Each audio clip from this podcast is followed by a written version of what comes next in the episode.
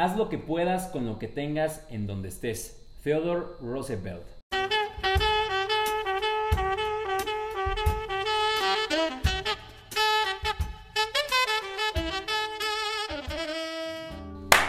Bienvenidos a un nuevo episodio de Un café y una galleta.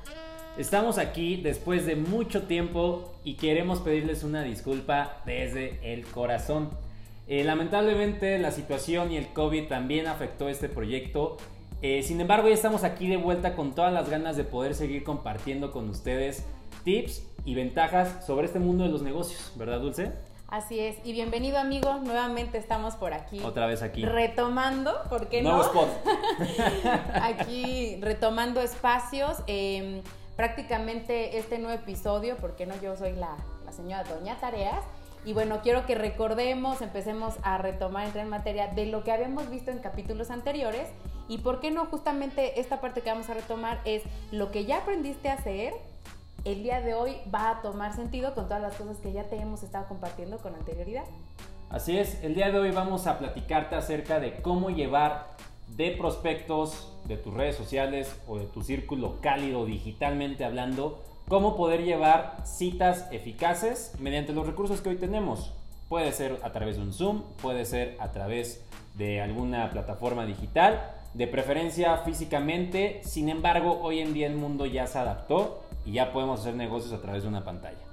Claro, actualmente tenemos más aplicaciones. Hoy en día, de verdad, yo me sorprendo de cada una de las que salen. Ahora está Meet, independiente al Zoom, está eh, Meet Go. Bueno, hay una serie de aplicaciones que nos van a ayudar a poder, pues, ¿por qué no? Sintonizar con las demás personas y estar en la misma línea aprovechando la tecnología. Es correcto. Entonces, hoy va a ser un capítulo muy breve, pero muy conciso y muy valioso. Realmente la intención que tenemos con este capítulo no es abordarte con información, sino empezar a estructurar, como bien lo comentó Dulce hace unos minutitos, empezar a, estru- a estructurar todo lo que ya te hemos dicho anteriormente. Así que, ¿cómo vamos a arrancar? Hoy te vamos a dar tres cierres súper, súper efectivos para que los apliques en tus citas. Y vamos a arrancar con el primero, ¿te parece? El primer cierre que vamos a compartir contigo el día de hoy es un cierre muy efectivo que se le conoce como el cierre de doble alternativa. ¿Qué significa esto o cuál es la intención de este cierre? Es siempre darle al cliente o al prospecto que hoy en día ya tienes en tu cartera o en tu base, siempre darle dos opciones.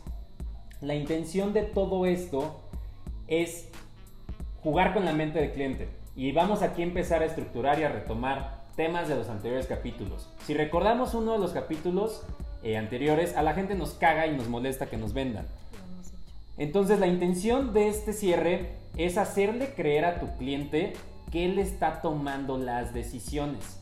Sin embargo, tú lo estás, tú tienes el, el sartén del el mango del sartén. Tú lo estás llevando en un camino, verde o rojo, izquierda, derecha, arriba o abajo. Pero al final del día quien cree que está tomando las decisiones es el cliente.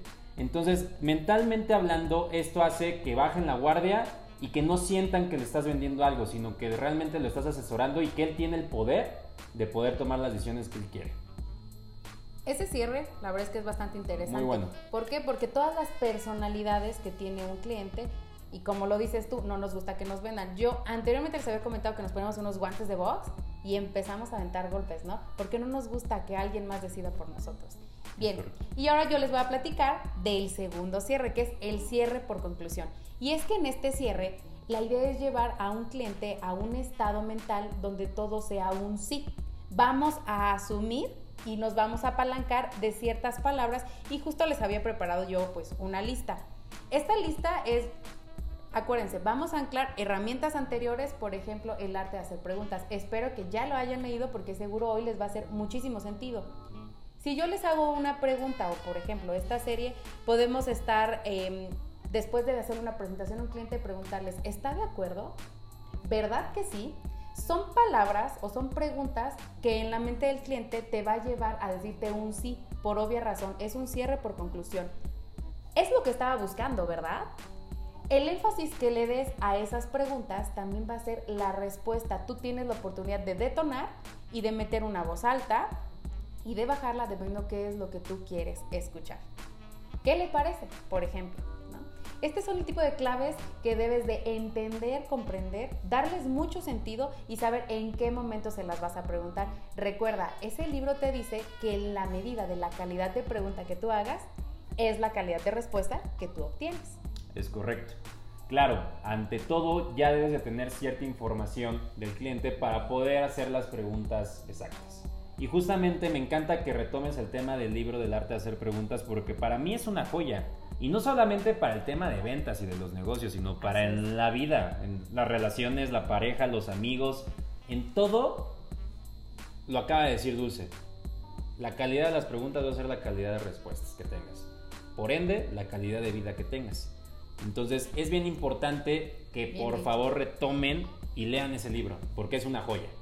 Entonces, eh, el cierre número 3 que queremos compartir con ustedes, este a mí me encanta porque puede ser inclusive un cierre un, poquito más bromista, un poquito más de broma, que se le conoce como el cierre por equivocación.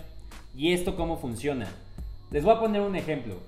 Supongamos que ustedes ya conocen al cliente, ya tienen información que necesitan tener, que rápidamente les, doy un, resumen de qué información es la básica que sí o sí debemos de tener. Familia, trabajo, hobbies, él, él como persona, no tanto y qué es lo que quieres y para cuándo lo quieres, sino realmente profundizar un poquito más acerca de él como persona y créeme que eso va a hacer que la negociación sea mucho más, mucho más natural. ¿Ok? Entonces, este cierre por equivocación me encanta porque justamente si ya tienes la información necesaria y ya sabes que tu cliente puede comprarte dos productos o un producto, el cierre de equivocación hace que se comprometa el mismo. Y el ejemplo es muy sencillo. Supongamos que Dulce va a comprarme dos terrenos. Porque recordemos, nosotros nos dedicamos a los bienes raíces. Dulce va a comprar dos terrenos. Entonces, ya estamos en la negociación. Yo ya sé que Dulce puede. Entonces. Que me venda, que me venda. Entonces, tan sencillo como hacerlo como una broma de, ok, perfecto, Dulce. Entonces, me dijiste que apartábamos seis terrenos, ¿verdad? No, Gerardi, ¿cómo crees? ¿No? No, no, solo con dos terrenos. perfecto, muy bien, Dulce. Ok, entonces traigo los dos recibos y firmamos en este momento. Pero déjame pensarlo vas a pensar, corazón? Eso no me lo sé. bueno, y es que puedes contrarrestar justamente cuando un cliente te rebota, porque esa es otra técnica interesante que podemos incluir. lo podemos incluir como hay preguntas de rebote. Aún así, tú tienes la oportunidad de asimilar una conclusión adicional. ¿Cómo crees que lo vas a pensar, Gerardi? Pero si yo te tengo preparada la, no sé, la cartera, la chequera, y entonces la pregunta del otro lado es, ¿te traigo la terminal o me lo das en efectivo, haces una transferencia? Puedes seguir concluyendo entre broma y broma y aún así tienes a un cliente muy comprometido. Sí, al final del día la negociación y el tema de las ventas, eh, ya no estamos en los años 80, donde la venta era dura y era fría y era ok, ven, siéntate, fírmame, el que sigue, el que sigue y el que sigue. Realmente hoy la venta se ha convertido más en relaciones personales, entonces hay que aprender a dominar acá, primero tú, y después dominar la mente del cliente o dominar la mente de con quien tengas enfrente. Para esto, claro, hay una preparación y para esto son estos cierres que son tres, hay demasiados, o sea, mínimo como 20 tipos de cierres, pero estos tres a, mí, a nosotros se nos hacen súper, súper clave porque son sencillos de hacer, no te tienes que quebrar la cabeza, solo sí es cuestión de atreverse a hacerlos, porque a veces nos da miedo hacer el, algo diferente, ¿no? O el preguntarle directamente al cliente esto de que, ah, entonces apartamos 8. No, ¿cómo crees, Gerardi? Eh, yo venía por dos. Perfecto, entonces voy por esos dos y aquí están los recibos y listo. A veces nos da miedo pedirles el dinero. ¿Qué tal parece que les hacemos nosotros un favor a ellos y muchas veces recordar en el zapato donde estamos que somos asesores, nuestro trabajo es asesorar, conducirlos y hay algo que a mí siempre me comparte Jarry, que es interesarnos genuinamente por un cliente. Creo que esa frase va muchísimo más allá del cómo se escucha. Siempre me lo dices, hay que saber algo más allá y es lo que te ayuda a obtener información y saber qué tipo de cierre es el que vas a utilizar. De hecho, aquí me gustaría agregarles una pizquita de valor adicional a lo que estábamos hablando y esto como un consejo. Cuando ustedes tengan una demostración, una plática del producto, de lo que sea que se dediquen, de verdad, esto funciona en cualquier rama. Dediquen los primeros 15 a 20 minutos de su presentación a conocer a la persona que está enfrente de ustedes. No lleguen a vender, no lleguen a sacar números, no lleguen a sacar la calculadora y mira, vas a pagar esto y te cuesta esto y demás. Ni siquiera lleguen a hablar de los fabulosos beneficios que todo mundo tenemos en nuestros productos. Dedica 20 minutos de tu plática, de tu presentación, a conocer a la gente, a la persona que tienes enfrente. Y el tip para poder hacer esto, porque se escucha muy fácil de que, ay, sí, voy a llegar y la persona enfrente me va a contar su vida, ¿no? El tip, ¿a qué te dedicas? Tan sencillo como eso. Claro, rompes el hielo y hay demasiada tela de donde cortar. Y de ahí sale la familia, y de ahí salen los hobbies, y de ahí sale el tiempo libre, que hacen su tiempo libre, señor. Ay, qué padre, y cuánto tiempo te tardas en llegar a tu trabajo, y cuánto tiempo llevas ahí, y antes de eso, ¿a qué te dedicabas? La pregunta de a qué te dedicas te da para hablar 20 minutos de la persona que tienes enfrente. Y acuérdate de esto, el vender no se trata de hablar, se trata de escuchar. Definitivamente. Amigo, creo que nos has compartido información muy importante. Eh, como lo habíamos dicho antes, este episodio pues es muy corto, pero creo, creo que nos hace sentido de todas las herramientas que hemos compartido con anterioridad en nuestros capítulos.